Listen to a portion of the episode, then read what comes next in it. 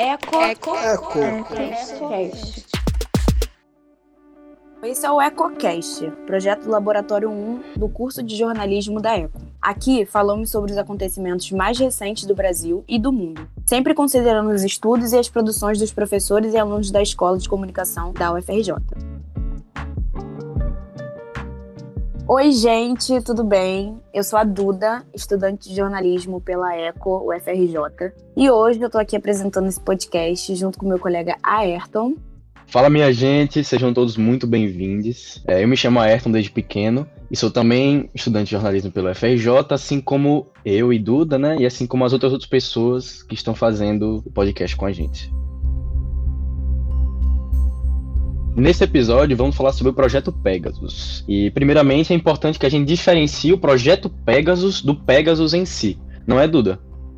Não, é por aí mesmo. O projeto Pegasus é um levantamento investigativo coordenado pela For Biden Stories. Né? É uma investigação que aconteceu. A For Biden é um grande consórcio internacional é, de diversos jornalistas, uma associação de jornalismo sem fins lucrativos. Ela, junto com grandes veículos de imprensa e o Laboratório Informático da Anistia Internacional, coordenam essa investigação. O levantamento constatou o uso de um programa para espionagem de jornalistas, opositores políticos, ativistas dos direitos humanos e até chefes de Estado. Essa associação entre o jornalismo investigativo e o trabalho informático de ponta da Anistia Internacional foi importantíssima na detecção desse programa. Mas afinal de contas, que programa é esse? Esse programa, na verdade, é um malware. Né? O malware, esse mal de malware, ele não está aí por acaso. Ele traz mal aos nossos dispositivos, né? É como um vírus, por exemplo. O vírus ele afeta o funcionamento do dispositivo. Nesse caso, o malware que a gente está falando é um malware chamado Pegasus. Ele é um spyware. O spyware, como o nome está falando, é um malware espião. Ele invade sistemas de Android e iOS e consegue acessar praticamente todos os dados dos dispositivos, como mensagens, fotos, arquivos e senhas, mesmo que criptografados. E ele consegue até realizar algumas ações, como usar o microfone e a câmera. A relação desse spyware com o próprio objetivo de uso dele é praticamente a desgraça, né? As privacidades e as democracias estão em jogo.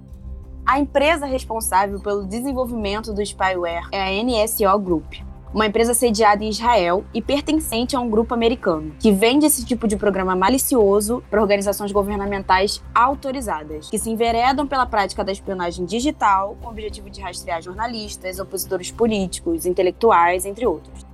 O falso pretexto é o da guerra contra o terrorismo. Esse tipo de empresa percorre caminhos onde não existe regulamentação jurídica.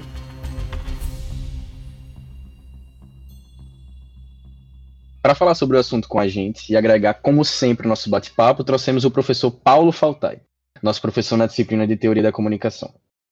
Paulo Faltai é jornalista pela Universidade Federal de Pernambuco, a UFPE, e doutor pela Escola de Comunicação da FRJ. Além disso, nosso grande convidado é pesquisador do Media Lab FRJ e da Rede Latino-Americana de Estudos em Vigilância, Tecnologia e Sociedades, a LAVITS. Então é isso. Boa noite, Paulo. É muito legal te receber aqui. A gente está muito feliz por você ter aceitado o nosso convite para colaborar sobre o tema, enfim, trazer esse bate-papo aqui. Gente, fico muito feliz pelo convite. Agradecer e vamos nessa. Vamos nessa, então. É, então vamos lá. Sobre o tema e essa parada toda aí que rolou, tem acompanhado? Tá sabendo? Então, assim, Então, com grande preocupação. então é, levando em conta esses ataques assim específicos, né, direcionados a jornalistas, você como pesquisador e comunicador assim de forma pessoal, como que você acha que isso pode impactar no fazer jornalístico, no tocante à manipulação, é, violação de privacidade e tudo mais? Ótima pergunta, porque um primeiro ponto é assim, do, do- quando saiu aqui, pegar o, o caso do Brasil, né? O que toca o projeto Pegasus no Brasil. Saiu antes, se eu não me engano, em maio, informação que o Carlos Bolsonaro tentou intermediar a compra do Pegasus no governo federal, mas que isso é, teve alguma, alguma, algum problema com os militares, né? Ele estava querendo ocupar um espaço de inteligência que é, classicamente, tradicionalmente, é ocupado pela BIM, pelos militares.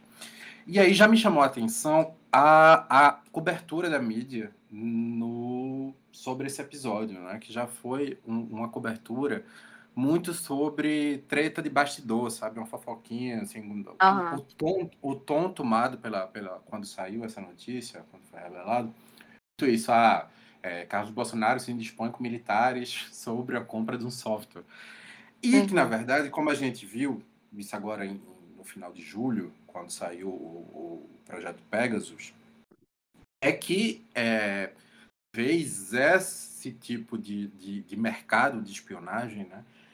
É, e de vigilância política, vamos, vamos tratar pelo nome que é vigilância política, não é outro nome que essas empresas, em simbiose com governos, que isso é sempre muito bom falar, é algo que não é só da, do mercado de empresas e corporações, mas está sempre ligado com governos, né, uma simbiose, uma aliança desse mercado de vigilância privada. Isso aí vem desde as revelações de Snowden em 2013.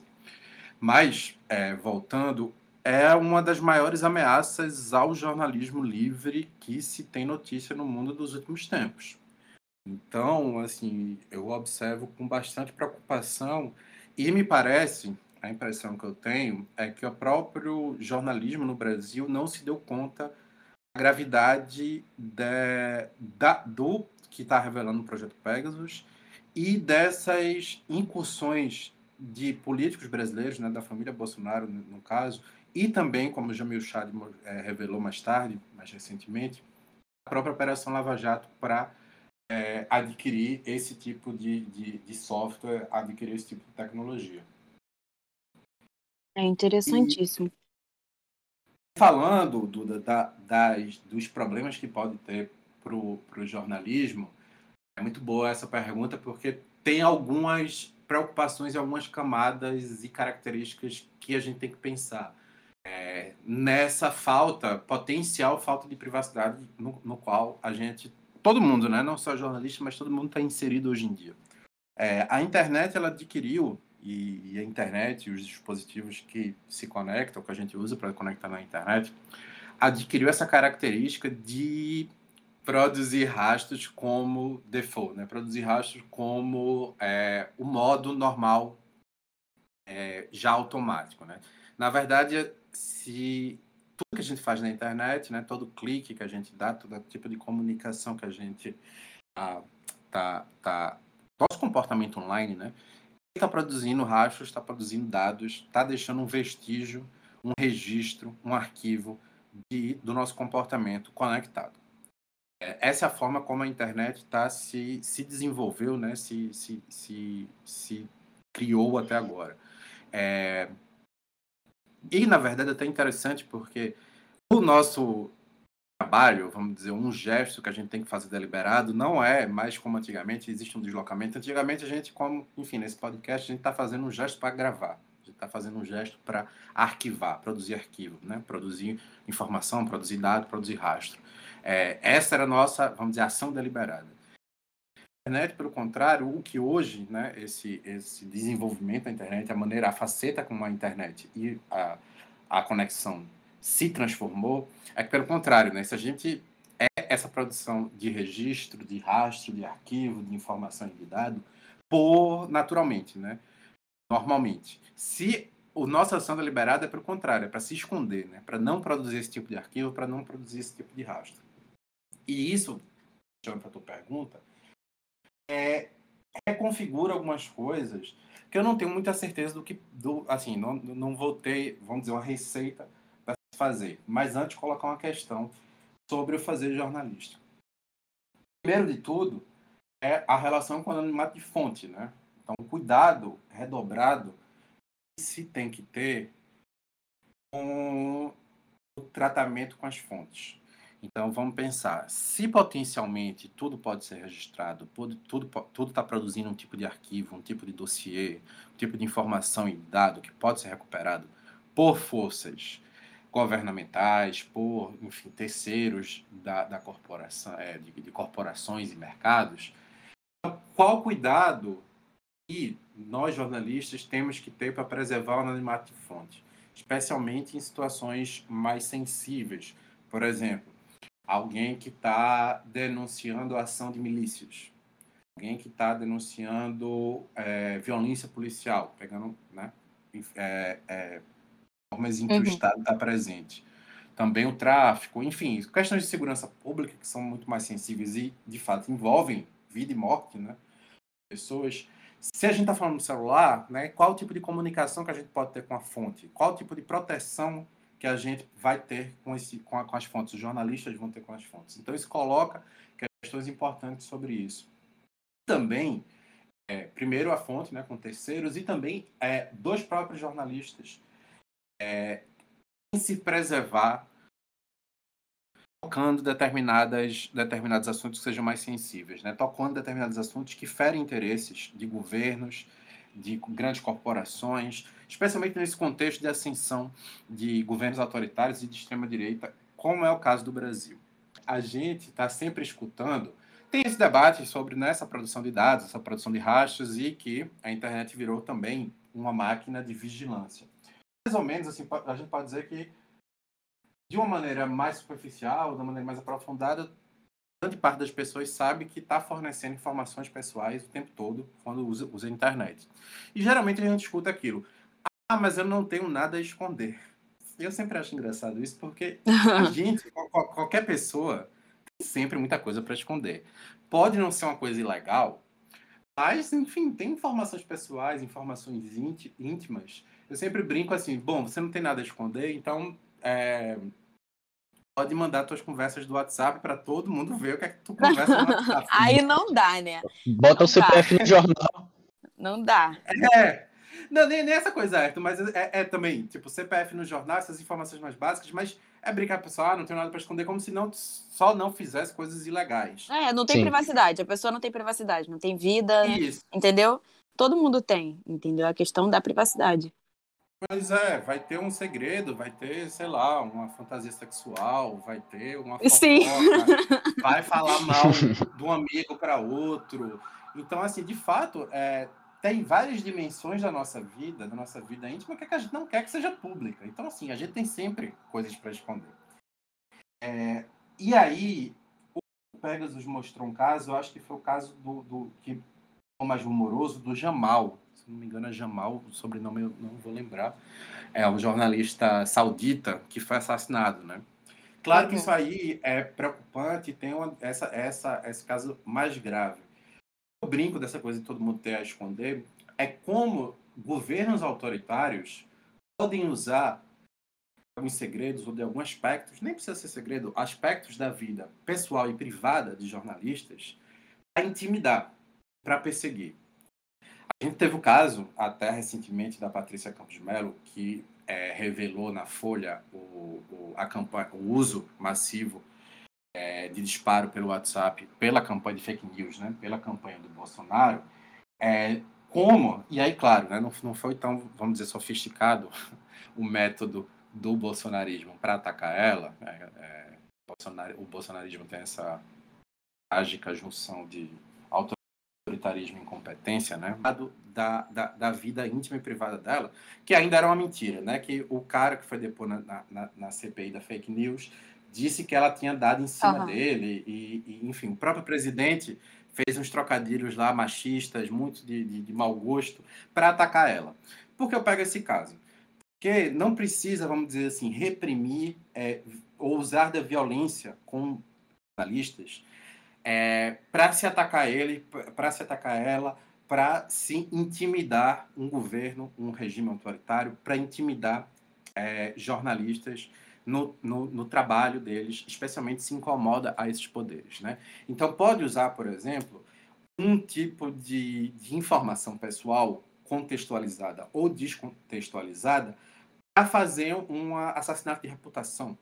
Com certeza. Então, então, esse tipo de notícia do projeto Pegasus, não só no caso do Jamal, que foi o caso mais, mais gritante, mais violento, porque ele acabou sendo assassinado, mas como é, coloca o tipo de cuidado que jornalistas, especialmente jornalistas que estão sob regimes autoritários, semi-autoritários, enfim, é, e fazendo reportagens e pautas contra também grandes interesses financeiros e corporativos do tipo de informação que está circulando pelas suas redes. Né? Se potencialmente jornalistas podem ser vigiados, é, informações privadas e pessoais também podem ser usadas por corporações e por governos autoritários para intimidar e para perseguir e para fazer um ataque moral contra essas pessoas. Sim, exatamente o que eu ia comentar, essa coisa moral, né? De levantar a moral e é, usar disso para constranger, né? Pela vida pessoal. É bem perigoso. Sim. E é justamente disso, na verdade, que eu queria é, colocar assim, em discussão. Na verdade, os interesses por trás da existência desse tipo de tecnologia, né? Porque eles estão dentro de uma indústria. Porque, por exemplo, esse tipo de spyware, né, no caso do Pegasus, ele aproveita brechas e falhas nos aplicativos que guardam nossos dados. Então, por exemplo, o WhatsApp, que guarda vários dados criptografados da gente, o Instagram, uh, seja, qualquer outro aplicativo. Né? Essas falhas, elas baseiam meio que uma indústria, assim, tem empresa que compra a falha para vender para, sei lá, o WhatsApp, o WhatsApp melhorar, ou tem empresa, por exemplo, como a NSO, que vende a falha, ou vende um programa para se aproveitar da falha, né? Então, tem toda essa nuance dessa indústria que trabalha junto com os governos, como você falou, e que vai estar tá ali basicamente né, para atacar jornalistas, opositores políticos, e dentro dessa lógica existe sempre esse interesse, né, seja global, seja nacional. Eu acho que isso é um das, dos pontos mais importantes para a gente discutir aqui, realmente. Isso, isso. É, são, é, o que chama atenção, que também dizer, o projeto Pegasus não revela, mas joga à luz, é nesse mercado de vigilância, né? nesse mercado privado e corporativo de soluções de vigilância, e como a gente está vendo, vigilância política. É, eu me junto a outras pessoas e organizações que pedem banimento desse mercado. Então, de uhum. dizer que, enfim, é, não é possível a gente ter um mercado privado de inteligência e vigilância, empresas que podem fazer isso. Sim. Claro que ser ingênuo, né, gente? É meio aquela coisa assim, tá proibido cometer crime agora. Esse banimento, é, esse banimento seria apenas formal. Eu acho que já é um passo de dizer assim, nós, enquanto sociedade, não aceitamos que exista mercado. É porque tá tão banalizado que é isso, né? isso existe à luz do dia, né? Livremente isso. aí na cara de todo mundo. Isso já que é mais revela... absurdo. Isso que é o mais absurdo, exatamente, Ayrton.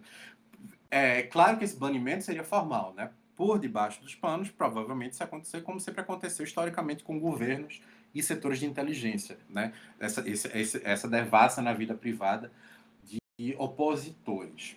E aí tem um outro pesquisador lá da Lavitz, o Alcides Peron, que trabalha direto nesse campo e estava tá, tá também vendo o projeto Pegasus, que fala uma coisa muito interessante. É, ele vai colocar né, essa, essa questão de que tecnologia é um produto social também, né? que a gente chama é, de redes sociotécnicas. Quer dizer, a tecnologia ela nunca é uma ferramenta neutra, é, instrumental apenas, e que está sendo usada na sociedade. Né? Ela vai lá, está é, inserida e as capacidades técnicas delas, das tecnologias, vão ser aproveitadas conforme é, os parâmetros sociais e as vontades políticas, as assimetrias de poder envolvidas. E o que chama atenção nisso, eu vou recuperar uma coisa que a Duda falou muito bem lá no, no, no começo, que é essa justificativa. Né? Começou esse mercado de inteligência, de vigilância privada, de alta vigilância privada, com a desculpa, a justificativa da guerra ao terror após os atentados de 11 de setembro de 2001 nos Estados Unidos. E aí o que o Alcides Peron fala é que é todo um mercado baseado na construção de inimigos, de alvos. Né? Então, uhum. primeiro, os, os, inimigos são os terroristas.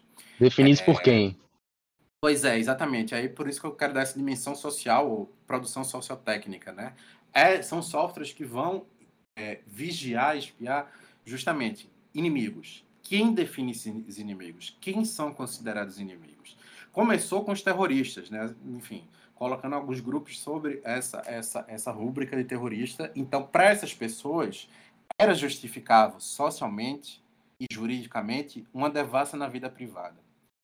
Que a gente está vendo hoje em dia é que, por exemplo, jornalistas regimes autoritários e para regimes com características autoritárias, como é o caso do nosso governo atual, do bolsonarismo, jornalistas são inimigos.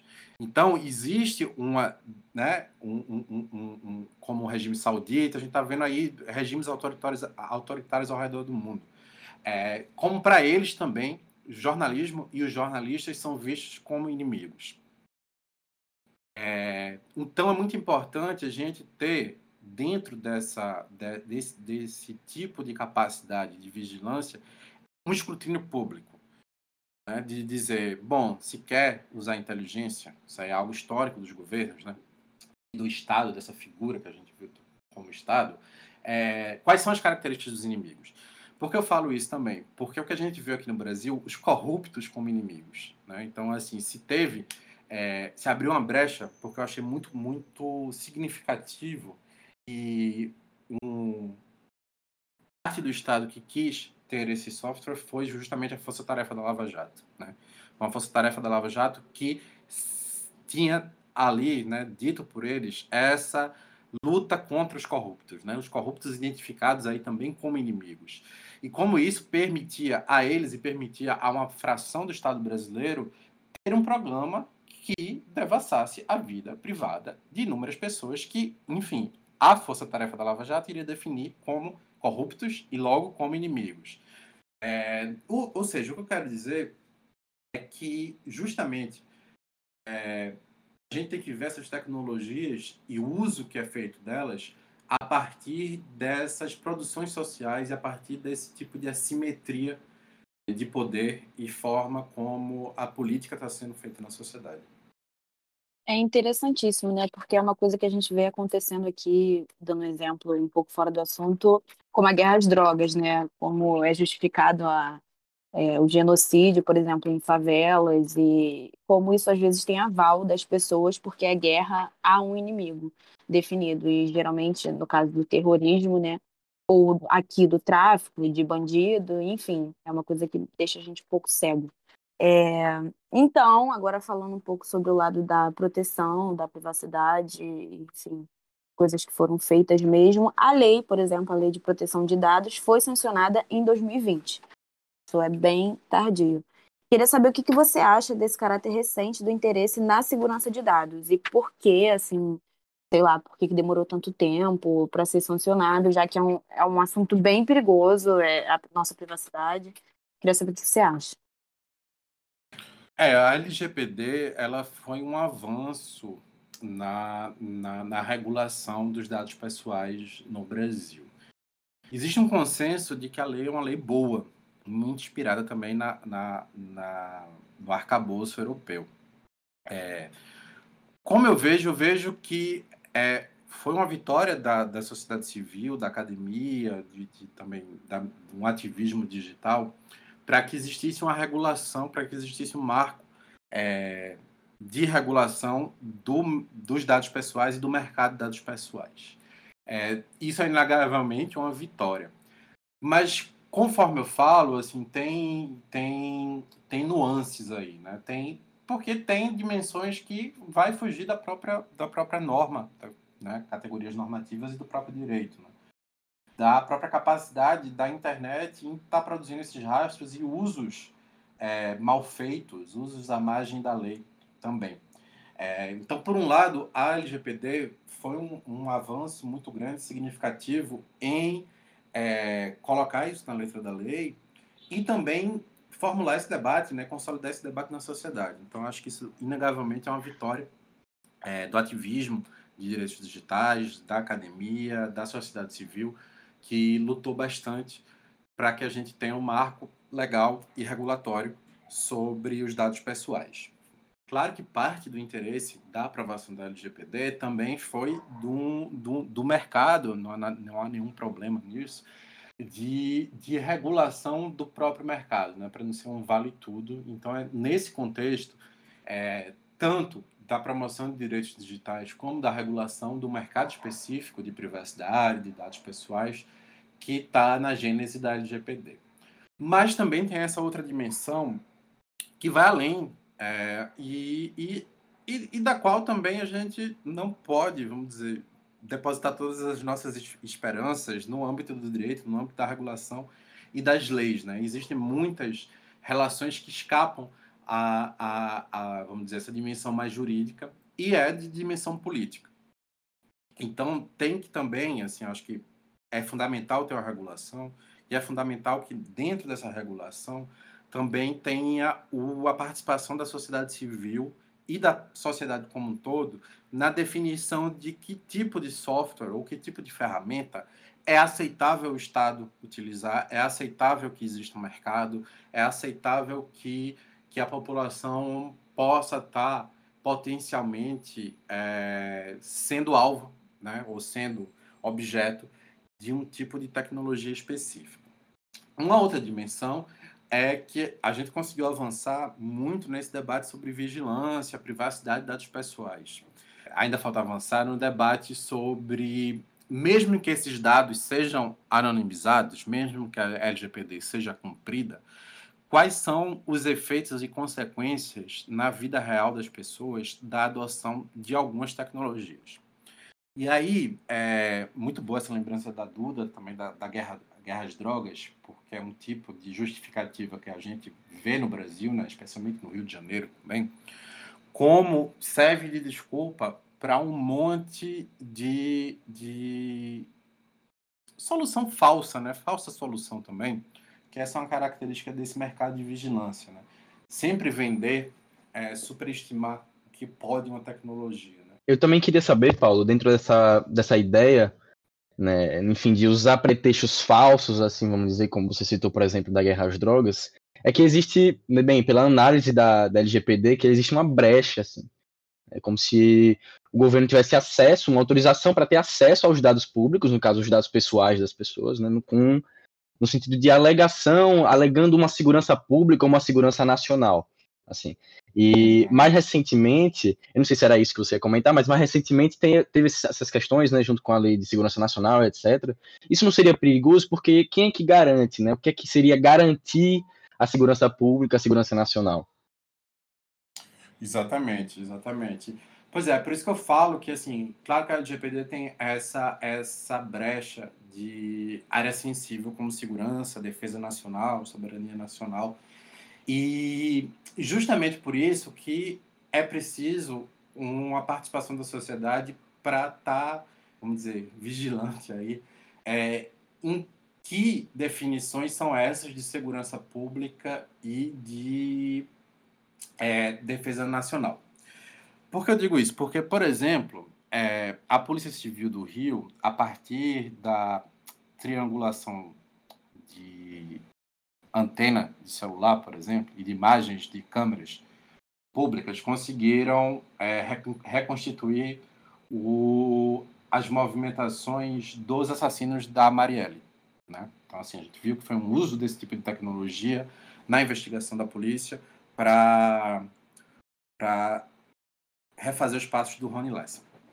É, ao mesmo tempo que, sob a justificativa pretexto de guerra às drogas ou de violência pública, o que a gente está vendo também no Rio de Janeiro e no Brasil todo, em várias prefeituras, e eu também gostaria de chamar a atenção isso para jornalismo, que também tem uma cobertura muito instrumental, é a disseminação de câmeras de reconhecimento facial, por exemplo. Né? Então, assim, a gente vê muito é, no jornal, prefeitura tal, aí nem tanto do, do governo federal, mas a gente também vê meio disseminado nisso, e sem uma regulação específica, é, e como o jornalismo vai normalizando, naturalizando também isso, como se fosse por si só é, ferramentas neutras que iam auxiliar a segurança pública. Então a gente vê, prefeitura vai é, é, instalar não sei quantos pontos de câmera de reconhecimento facial, sem questionar e sem problematizar os efeitos e consequências que pode ter é, a ampla disseminação de tecnologia de reconhecimento facial. E já, é, já, já se sabe, já é consenso, é, e existem campanhas para o banimento, a moratória completa de tecnologia de reconhecimento facial, por dois motivos. O primeiro, porque é reconhecidamente, comprovadamente, uma tecnologia racista. Ela tá, é, consegue identificar é, pessoas brancas com mais precisão e acurácia, que são as palavras, os termos que essas próprias tecnologias usam, do que pessoas negras e pessoas asiáticas, por exemplo. Né? Então, assim, um, já teve caso no Rio de Janeiro de uma mulher lá na, na, no Carnaval de Copacabana, se não me engano, não sei se foi de 2019 ou 2020, que ela foi presa é, por engano. E também, é, com bases de dados, aí a gente vai ter essa, essa dimensão também da própria segurança e atualização é, de como funcionam essas tecnologias, né? Porque essas tecnologias também sempre, vamos dizer, falham, sempre tem erros do próprio modo de funcionamento delas, na própria, vamos dizer, implementação dela na vida real. É, ela, a mulher foi presa, foi confundida com a outra pessoa por causa desse sistema de reconhecimento automatizado facial. E a mulher que ela foi confundida, que de fato tinha um mandato de prisão, já estava presa. Né? Então, num, num, num, a, o cruzamento desse banco de dados já estava é, atrasado.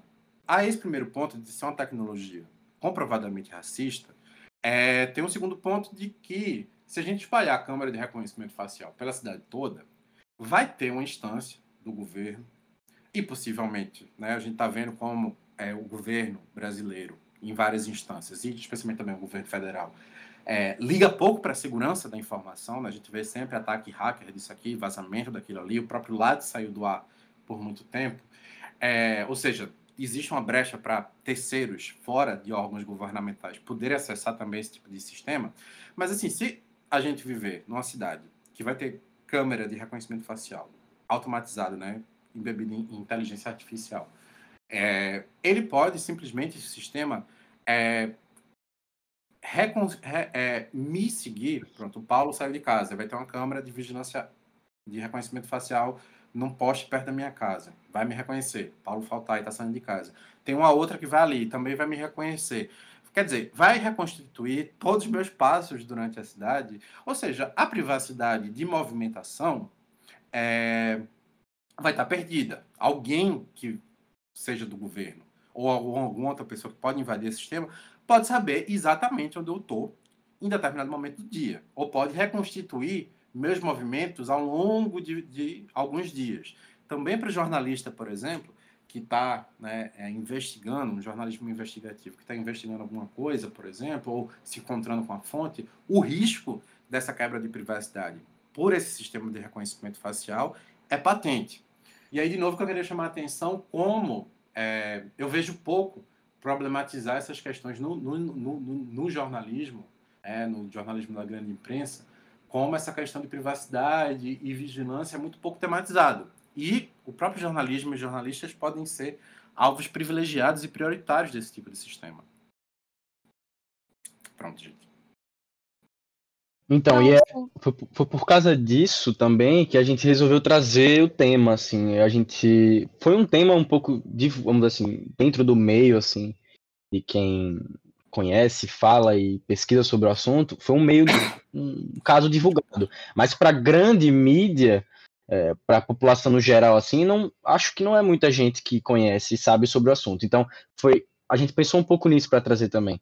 Porque é, é importante, não só para nossa profissão, no caso, mas para qualquer outra, né, qualquer pessoa que vive na nossa sociedade. Então, foi um pouco disso também. Sim, exatamente. Sim, o que eu ia comentar é, é, sobre a esfera do, dessa tecnologia ser de viés racista confirmadamente, né? É, uhum.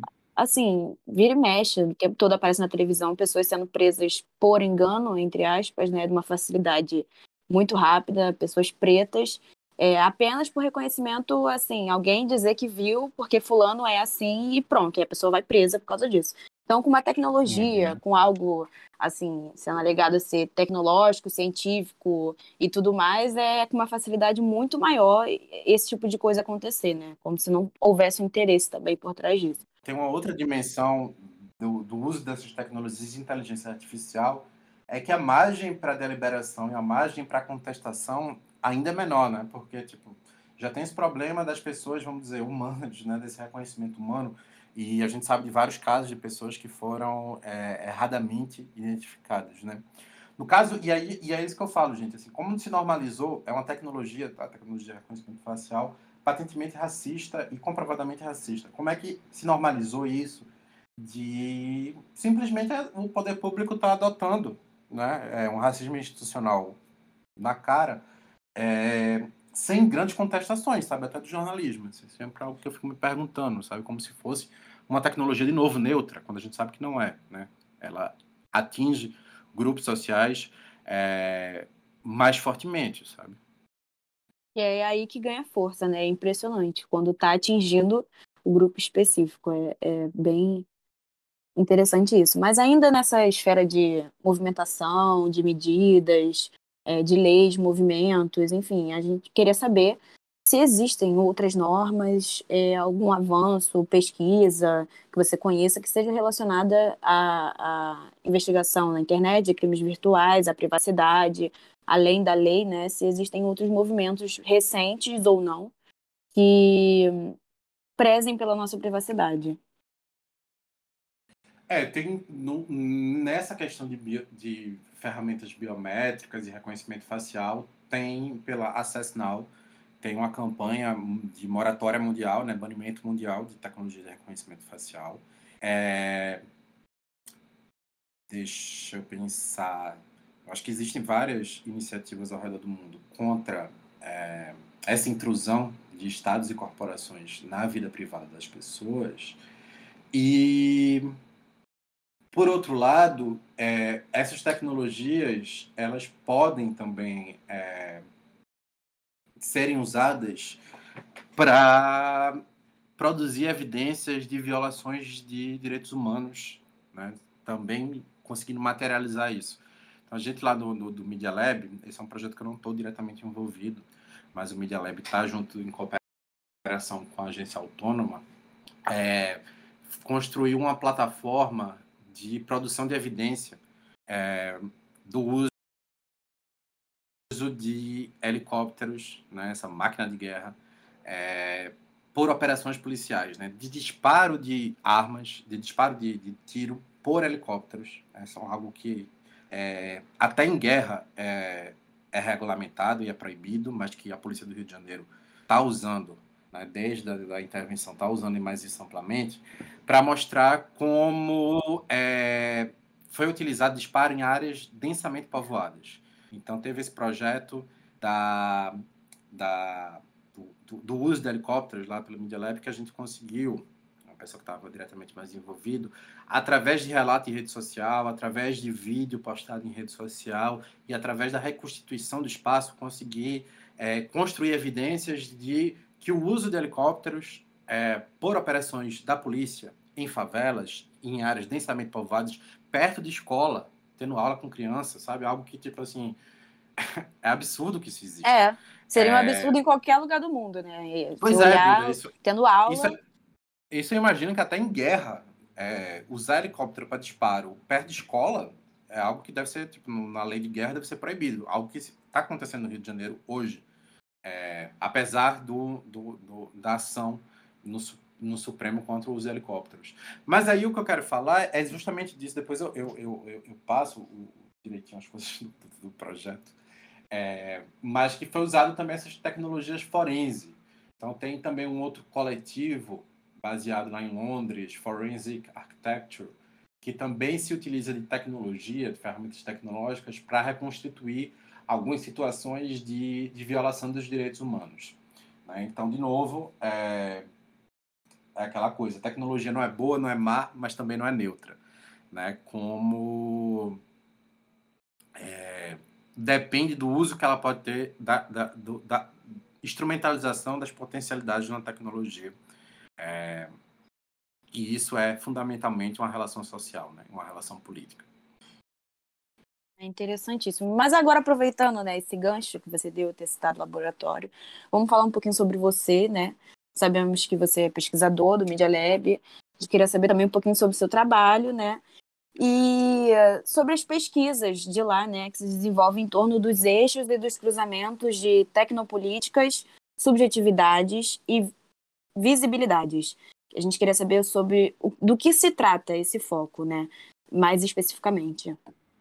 É, Paulo, antes que você falasse, já complementando Duda, eu queria saber como é que foi essa transição é, de vocês, porque eu percebi no Media Lab que vocês têm, né, inicialmente se declaravam no sentido de um projeto, um laboratório que, a partir dos métodos digitais, né, faziam levantamentos para conhecimento e humanidades, seria isso. Uhum. E hoje você já foca nesse tema mais geral, que seriam tecnopolíticas, subjetividades, visibilidades. Como é que foi esse processo, assim, já junto com a pergunta de Duda? É, o Media Lab, ele é, a gente até bota na descrição, que é um laboratório experimental é, de é, escultura digital, né, tecnopolíticas também. É, ele tem sua formação e seu, seus interesses, vamos dizer, seu foco, seu escopo de interesses, muito determinado também a partir da, da formação é, das pessoas que compõem o próprio Media Lab. Ele é coordenado pela professora Fernanda Bruno, que é do, da pós, da ECO e do Instituto de Psicologia, e desde 2013, e vai mudando também a característica do Media Lab a partir da, da, dos integrantes e membros e membras que compõem ele. Eu faço parte do Media Lab desde 2017, então tem cinco anos aí. E por ele eu vou também desenvolvendo as minhas pesquisas. Né? Entrei, assim, ele é majoritariamente formado por estudantes de pós-graduação, mestrado, doutorado e alguns alunos de iniciação científica. E aí eu entrei em 2017, quando passei no doutorado da ECO, e tinha muito interesse em estudar algoritmos e ver essa maneira de direcionamento de conteúdo de organização da informação, sabe, disseminação da informação e de conteúdo por meio de algoritmos e sistemas de recomendação. E aí minha tese, minha pesquisa do, do doutorado foi muito sobre é, conforme eu fui fazendo a pesquisa, eu não estava com um tema muito fechado, é, começou a aparecer pessoas falando assim, foi curioso, é, de que, tipo, ah, falando no microfone sobre. É, não sei, a seu Valença e apareceu. É... Ih, gente, deixa eu pegar um exemplo melhor. Aparece como sugestão depois, né? Essa parada da gente Isso. falar e do nada, tá no Instagram, aparece a sugestão. Ou aparece a música. É assustador. Parece é, tipo, isso, isso. Grito ao seu Valença apareceu a música dele, né? É tipo isso. Isso. Ou falei sobre almofada e apareceu uma coisa de almofada. Ou pesquisei alguma coisa, enfim. É, e alguns pareciam ser muito coincidência, sabe? As pessoas estarem, enfim, sei lá, tu falou um monte de coisa, obviamente tu, tu, tu, tua zona de interesse, ou direcionamento de conteúdo, ou sei lá, tu falou alguma coisa que estava muito, muito evidência na mídia no momento. Enfim, mas eu achei engraçado como conforme eu ia fazendo o doutorado, passando esses anos da pesquisa sem ter, sabia que ia estudar algoritmo e vigilância na internet, mas não estava com, tava com aquela coisa de fechar o tema ainda. Eu vi que esse sentimento de, de perseguição foi sendo espraiado por todo mundo, sabe, ficando mais comum. E as pessoas achavam engraçado porque as pessoas vinham querendo que eu explicasse é, como é que isso como é que isso estava acontecendo. Bom, gente, eu sou humano, não sou da ciência da computação para saber direito como é que isso funciona. E também porque esses sistemas são fechados, né, com a forma direito, assim, tipo, são proprietários e tal. Mas aí eu vi que esse sentimento meio paranoico estava ficando muito uma referência à maneira como as pessoas se relacionavam com a tecnologia, com redes sociais e sistemas de recomendação e de direcionamento de conteúdo.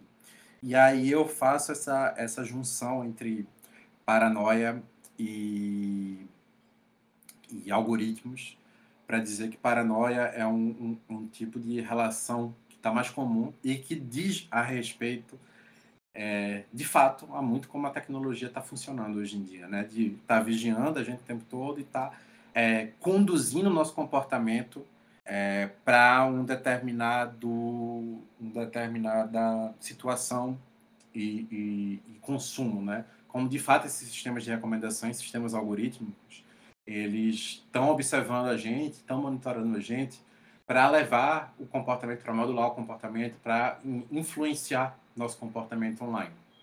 É o que muita gente também chama de indústria da influência no, na internet, né? Como é, esses sistemas de plataformas e redes sociais é, nos percebem como sujeitos que são influenciáveis, né? a partir dos nossos próprios dados, é, constroem estratégias de modulação de comportamento, de direcionamento de conteúdo, é, que de fato estão sendo bem intrusivas na nossa vida. É isso. É, a gente procurou, na verdade, exatamente discutir isso, né? O tema e o que você trouxe tudo foi justamente nessa ideia de ver como a tecnologia atravessa a gente, né? Então, é criado por a gente e atravessa a gente. Vai ter parte da, dos dobramentos, enfim, da evolução da tecnologia, ela vai ficando cada vez mais pessoal. E para fechar, gente, é, chegou agora o momento né, do final da entrevista, quando a gente já escrutinou totalmente a pessoa que a gente convidou, que uhum. é chamar a participação do Instagram a partir de uma caixa de perguntas que a gente coloca no nosso perfil. E a pergunta escolhida foi a pergunta de Isa Morena, abre aspas aqui para Isa Morena. Existe uma maneira desses profissionais, no caso profissionais os jornalistas, né, manterem suas informações seguras na era da internet? E aí, Paulo? O que é que você Olha, acha? É, essa é uma pergunta muito boa e cuja resposta, assim, fiquem abertos no, no, no, no 100% seguro ou seguro, a gente não vai estar.